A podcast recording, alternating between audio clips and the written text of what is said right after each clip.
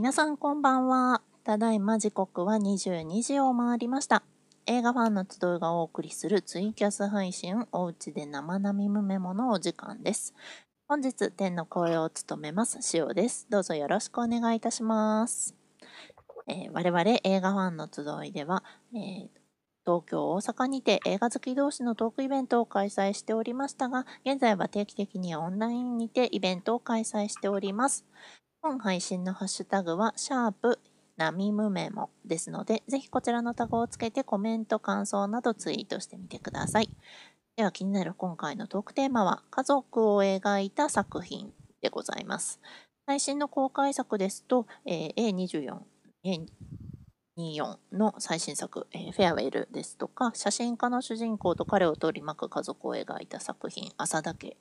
あとはアニメ作品のでリブートされましたアダムスファミリー。もし遡りますと、ストーリー・オブ・マイ・ライフは私の若草物語なども家族を描いた作品と言えるでしょう。まあ、あの、血のつながっていない家族、大きな意味での家族っていうところで本日はお話を、そういったところも含めて本日はお話をしていきたいと思っております。ということで、えー、イベントで司会を務めているナミコさん、ミムさんと共に楽しくおしゃべりをしていきたいと思います。それでは今夜も始めましょう。はい。映画大好き、お家で話そう。ナミムメモ。うへい。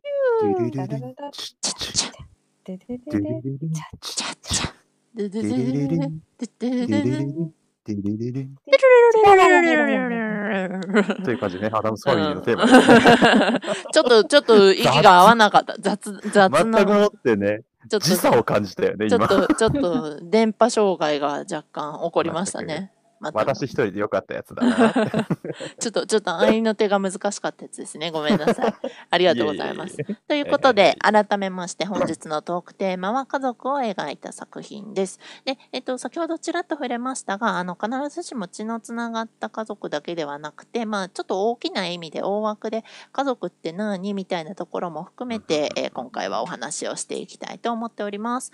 ちなみに、あの、ナミコさん、はい。先週のあの、何見る会議で、フェアウェル気になってるっておっしゃってたんですけど、見ました？そうなんですよ。もうちょっとこの悪天候で、ちょっとこちらの方にね、行けませんでしてね、なるほど。予定がね、1週間ね、あの、倒れております。あらららら。ね、台風来るかと思いきや来なかったですからね。そうなのよ。本当だったらね、ちょっと見て、あの、その感想をね、ここで話そうと思ってたんだけど、うんうん。台いや見事に直前でカクって曲がってったよね。ねそうそうそう。まあ、じゃあちょっとフェアウェルは置いといてもいいんですけど、家族を描いた作品って言われて何が思い浮かびます？まあ、家族いろいろあるよね。あの、血のつながりうんぬんってさっき言ったけど、まあ、血のつながりないやつだと、あれですよ、あの、ワイルドスピードとかもそうですよね。ファミリーってやつですね、家族。俺たちはファミリーだって言ってますからね。家族。そのファミリーの、そのミリーの枠で言うと、あの、ゴッドファーザーもある意味ファミリーだからね。まあ、ファミリーだね、あれも。ファミリーでファミリーだから。ああ、なるほど。ゴッドファーザー。もう、だって、そんなこと言っちゃったらあれじゃない、もうマフィア映画とか任侠もの全部ファミリーになっちゃうじゃん。そのね、ワイルドスピードのファミリーを適用するとね、うちの映画ファンのそのスタッフの構成もファミリーになっちゃうわけよ。ああ。まあ、なんかちょっとねね、まあちょっと兄弟構成的な感じはありますからね、うちのスタッフ6名。幾多の幾多のいろんなことを乗り越えた結果、そのファミリーって言えるぐらいのね、絆になるっていうので、一番わかりやすいのはワイルドスピード。そうですね。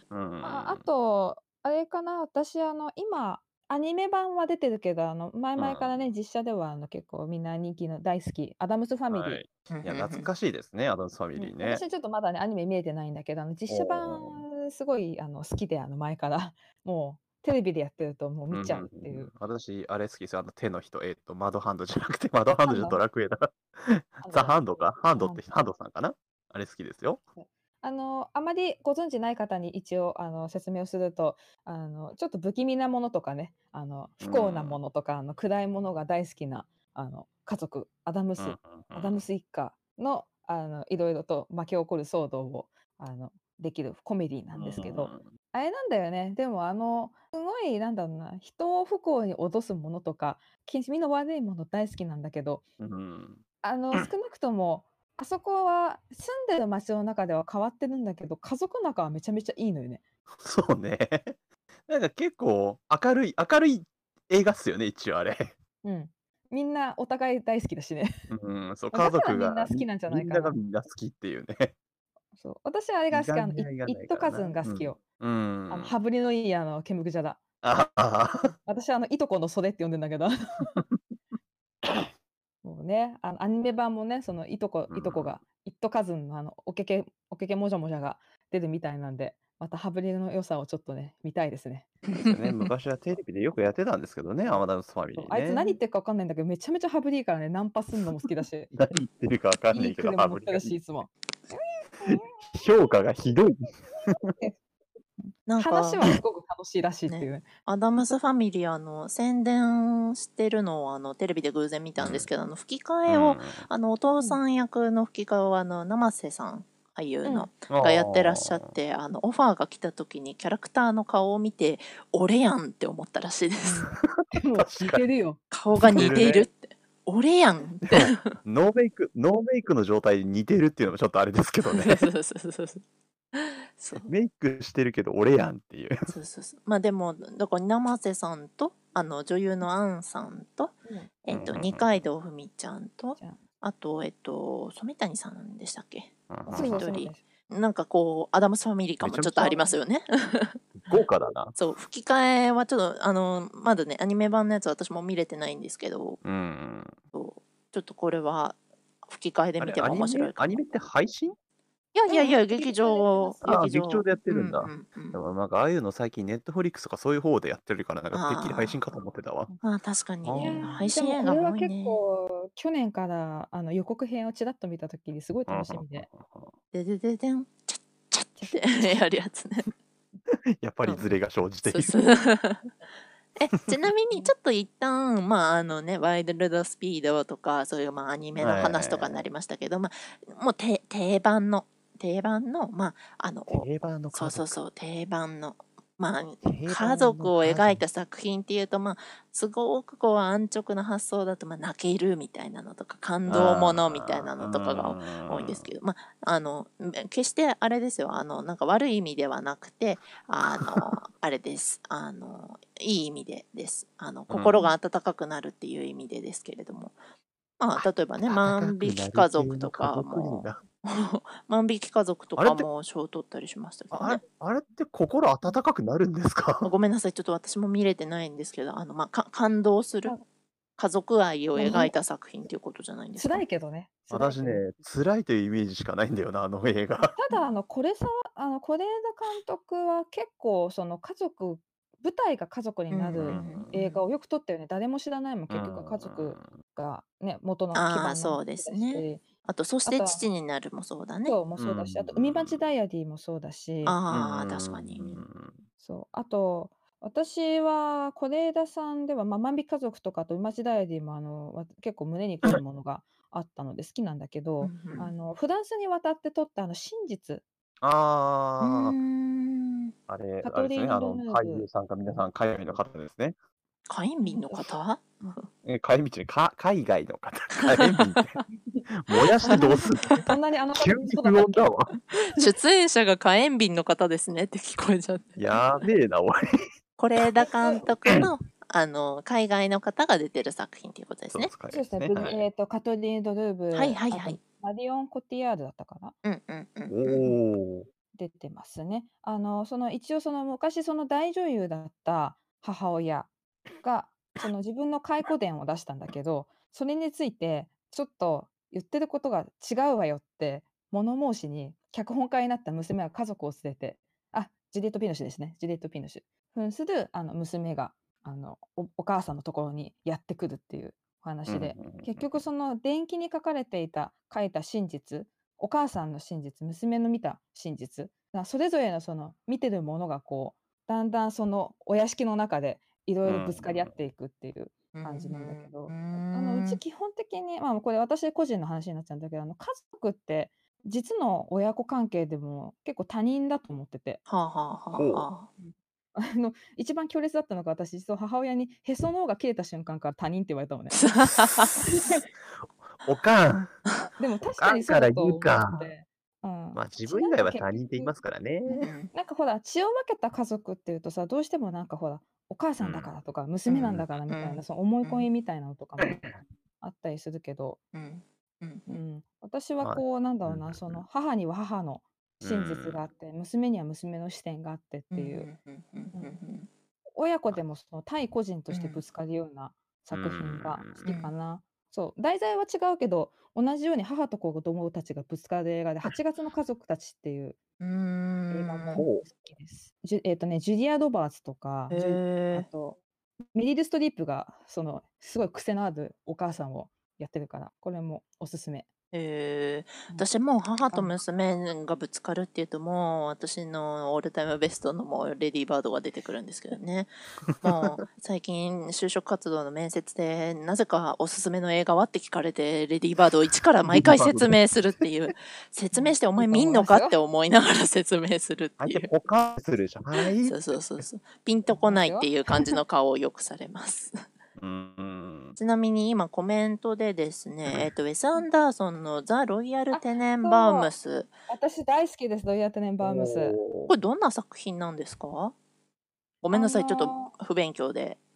あれですよねパ。パッケージはわかるけど、内容がわからんという。まああのそのお金持ちだったそのあテネンバームス家があうんうんうんの離婚をして、であの別れてあの奥さんの方で育てられた3人の子供たちはあの、子供の頃からあのすごくいろんなことに秀でて、まあ、劇作家になったりとか10代でなったりとか、起業家になったり何したりってなってから何十年経ってあのすお金が底をついたお父さんとうん。いろんなことがあって、いろんな方向にあのこじれまくった3人の子供たちとうん。のまた再び一緒に共同生活を送るっていう家族のね再生再生物語だけどコメディなんでめちゃめちゃ面白いですそのひねくれっぷりも。へーそうなんだ。あれやね、今、キャストをジャーっと見てるけど、だいぶ豪華だね。うんであのグエネス・パルトロとかあとベン・スティラはいはい。あとね、ジーン・ハックマンとかビル・マーレーも出てるね。えー結構今コメントで作品いろいろいただいてまして、えー、と最初にあの「コンフィデンスマン JP プリンセス編」も「家族ってなんだろう?」っていうテーマで楽しかったですっていうふうに。あとは「アットホーム」という、うんうんうん。まあ、疑似家族の話だけど考えさせられる映画。あと「ワンダー君は太陽」あちょっと話題ー、あれもう、になりましたね。もろ、もろ、もろ家族ですね、あれは。そうそうそう。あと「ハリーとヘンダーソン一家」という映画がちょっと前に円盤化になったみたいですね。温かい涙が流れてくる名作ということです。そういう映画好きですよ。ハリー、ヘンダンスン、ヘンダ、ヘンダスン一家ね。はい、ぜひググっていただいて。で、まあちょっと今こう、え映画館でやってる最新の作品も今ちらっと見たら、例えば、えっと、邦画がまあどうしてもこの時期中止になるんですけど、のぞみという、あの、堤真一さんですとか、あの、石田ゆり子さん。ゆり子さん。はい、が主演をしてらっしゃってあの息子が突然失踪してもしかしたら息子が殺人犯の犯人なのかもしれない。それとも被害者なのかもしれない。どっちかわからないけど息子が行方不明みたいな。あれか、のぞみってあれか、あの、あれか、えっ、ー、と、なんかすごいパッケージがあれにそっくりなやつか、あの韓国の、えっ、ー、と、名前が忘れでした。そう、パラサイト。パラサイトにそっくりなやつか。ちょっと似てますね確かに。なんかだいぶ意識してる感はあるけど、個人的に似てる似てるだけかなっていうイメージしかつかなかったけど、ね、なるほど。なんかそれ家族さんにこれはにこやかに笑ってるのにね。うんそそれはちょっと言いがかりに近いところ。喧嘩しないで喧嘩しないで。ちなみにあの これであのまあ要はその疑惑をのその長長男あの息子役があの岡田武史さんで言ってあの「みゆ404」ですとかあとはあの中学生日記ってあの有村架純ちゃんが中学生の先生をやって教え子をちょっと高揚してしまうみたいなのでん。確かその作品でデビューをした今後すごく将来を有望視されてる若手の俳優さんですね。なのでちょっと個人的には楽しみなのとあとはあの星の子という芦田愛菜ちゃん、愛菜ちゃんって言っていいのかもう分かりませんね愛菜先輩様かもしれないですねうん。そうそうそうそそう。の子見たいね。星の子はあのまた岡田将生さんが あの、いいクズ教師をやってらっしゃると思いまして、あの、彼こそうはどうしてああいうのが似合うんだろうこね。告白でもクズ教師役をやってらっしゃいましたけど、靴やらすとさ、あの顔がいいからさ、映えるんだわ。そうそうそうそうそうこれもすごい興味があるんですよね。あの、同じそののぞみに出ていたあの、清原かすみちゃん。はいはいはいはいはいはい。清原かすみちゃんが出てて、あの、本当先月ぐらいまでやっていた宇宙で一番明るい屋根。ほうほうほうほう。これもね、あの、ファンタジーなんだけど、清原かやちゃんっていうそうです。かえちゃん、ごめんなさい、かえちゃん。あの、桃井かおるさん扮するあの、星ばあっていう怪しいおばあさんとはいはいはいはいひと夏の交流っていう感じなんだけど、あの、彼女は彼女でそのお父さんが新しいお母さんあの奥さんと再婚をしてあの自分とは血のつながってない弟というかこ赤ちゃんが生まれるっていうはい。すごくうんうんうんうんうん多感な時のあのね中学3年生で複雑な心境の時にそういう星バーと交流しながら自分の家族ともうん。少しこうね、ちゃんと向き合っていくっていう過程が描かれてるんだけど、うんうん優しいタッチでね良かったですね。なんかすごくなんか、思春期のこの独特のうんうんうん複雑さというか家族の中でほら蚊帳の外みたいな感じするじゃないそうはいいうはい体験すると。はいはい。誰も分かってくれないみたいな。そうそう、うん、不私の気持ちの不安な部分とかを。なるほどうん。あとはコメントでも来てますけど、あの、ゴッドファーザーもやっぱり家族映画だと。あとはサバイバルはい、サバイバルファミリーもありましたね。あの、うん小日向さんがやってるやつで、あの、うん家族で川を、よく流れるやつだ。あの家族で川を渡る、泳いで渡る的なシーンが印象的なやつですね。であとは、えっ、と、沖田監督のモヒカン故郷に帰る。これ、あの、松田兄弟の兄と前田あっちゃんとで出てました。前田あっちゃんがまあいい感じに、こう、力の抜けた、あの、いい役をやってましたね。これは私も見ましたけど。ね、あとは宇宙で一番明るい屋根良かったっておっしゃってる方もいますね。ご覧になられた。それもうみんなボンボンボンボン家族映画出てくるのはすごいな。そう、家族映画って言って、私も、あの、やっぱり個人的にはあの若草物語、あの、ちょっと前にやってうんた、あれも家族物語だけれども、まあ家族というか姉妹とか母娘とかっていうところ、まあお父さんの出番がちょっと少なめの話でそもそもあるっていうところもあって、とか思ったりして、あとはマリッジストーリーも個人的には家族を考えさせられる映画でしたね。そう。夫婦の間っていうのもすごくデリケートな家族問題だよね。うんうんまあ育った地域があのマリッジストーリーに関してはもう全然違う、まあ、イメージで言うとちょっと違うけどあの北海道と東京みたいなこううん。青い空。北海道と東京？そうそうそう。もうあの都会のもう狭いところででも新しいものにまみれてる、まあ、ニューヨークとロサンゼルスなんですけど舞台は、うんあのでそういうもうだ最前線でもう生活をしてきてこれからも生活していきたいって思ってるアダム・ドライバーと、まあ、LA の太陽と海みたいなこう環境、うんもうみんなファミリーっていうこうそういう環境で あのできれば生きていきたいっていうそこのね、うん価値観がだんだんずれていっちゃった結果みたいなところから話が始まるっていう。うん話そこから始まるんですね。うんあ、そうですね。沖縄と東京の方がイメージが湧きますね。そうですね。北海道と東京。そうそう、空の広さであの北海道をイメージしちゃったんで、うん私ちょっと個人的に沖縄行ったことはなくて。まあ、う海と青い空みたいな感じで沖縄ですかね。そうそうそうそうそう。うんあとは人生ブラボー。人生ブラボーは血のつながった家族が500人ぐらい出てきます。これ、どういうこと？これ500は人？これは何？一族？ドキュメンタリーなんですかね。ちょっと調べてみよ人生ブラボー。う。カナダのコメディ映映画だそうですね。日本語コメディ映画なんだね。もうなんなんだこれもう。ですね。はははなんかたまにでもこういう感じのありますよね。ハリハリウッドリメイクもある。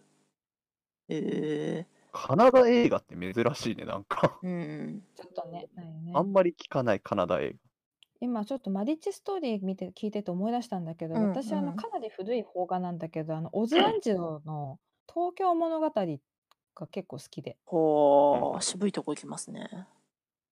うん、うんって、うんって。いいよ、あの、なるほど。別に悪くないよ。悪くないよ。怒ってないよ。自信持っ大て。丈夫。大丈夫。うん、古い映画だからなんかこう、一人でひっそり見てるんだけど、あははははは。まあ、あの尾道に暮らしてるあのお父さんお母さんが、あの家族に東京に暮らしてる子供たちに会うために東京に出かけるんだけど、うんうんああのここは3人子供が4人か4人子供がいるんだけどもう長男も長女もあのす次女もどれもこれもみんな仕事が忙しくて両親構えない。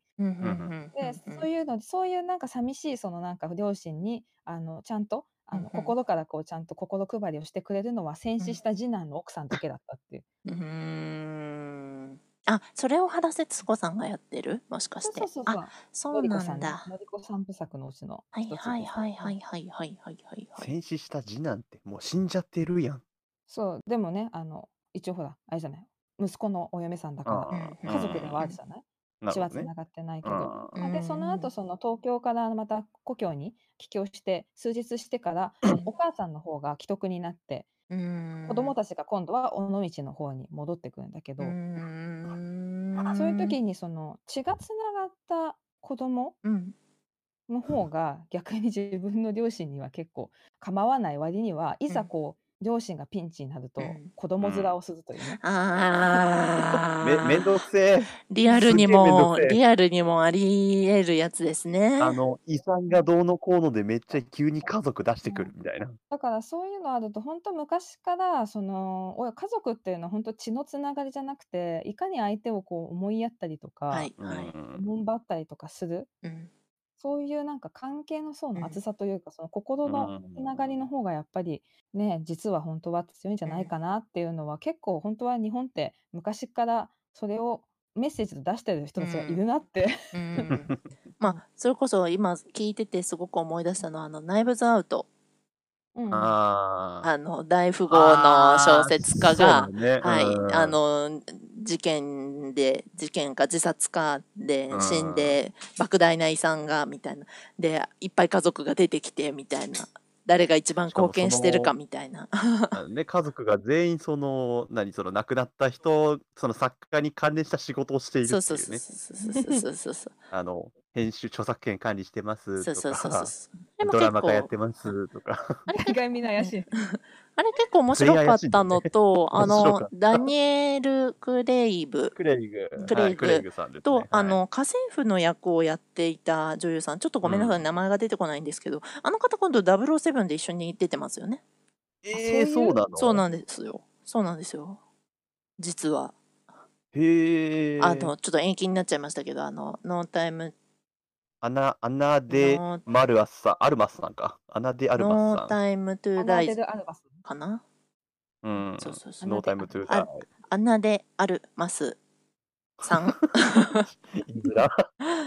難しいですあの映ね画あれだよね。あのジョセフ・ゴードン・レビットカメオで出てるよね。ジョセフ・ゴードン・レビット？あそうなんだ。あのね顔は出てないんだよ顔は。ただね英語音声で聞くと分かる。あの吹き替えで見ると分かんなくなっちゃう、えー。なぜって声だけしか出てないからそれはナイブズアウトの話ナイブズアウトです、へえほんと序盤に出てくる。てしまった。ナイブズアウト。多分あの配信で今各種サービス聞けたと思うので。ありますね、ネットフリにありますね。ネットフリで見た気がしますね。私もよかったうんらあります視聴者のぜひぜひ。方で興味ある方は見ていただけると。ダニエル・クレイがいい感じですよこの映画。あとクリエバも出てますしね。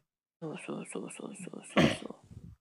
あとはブレードランナー2049にもゴズリングと暮らしてた AI の役アナであるマスさんがやってたんですね。あ結構なん結かキーとなる作品に出てらっしゃる方なんですね。ーなんかこの人結構写真によって顔が全然ちげえな。ななんだ？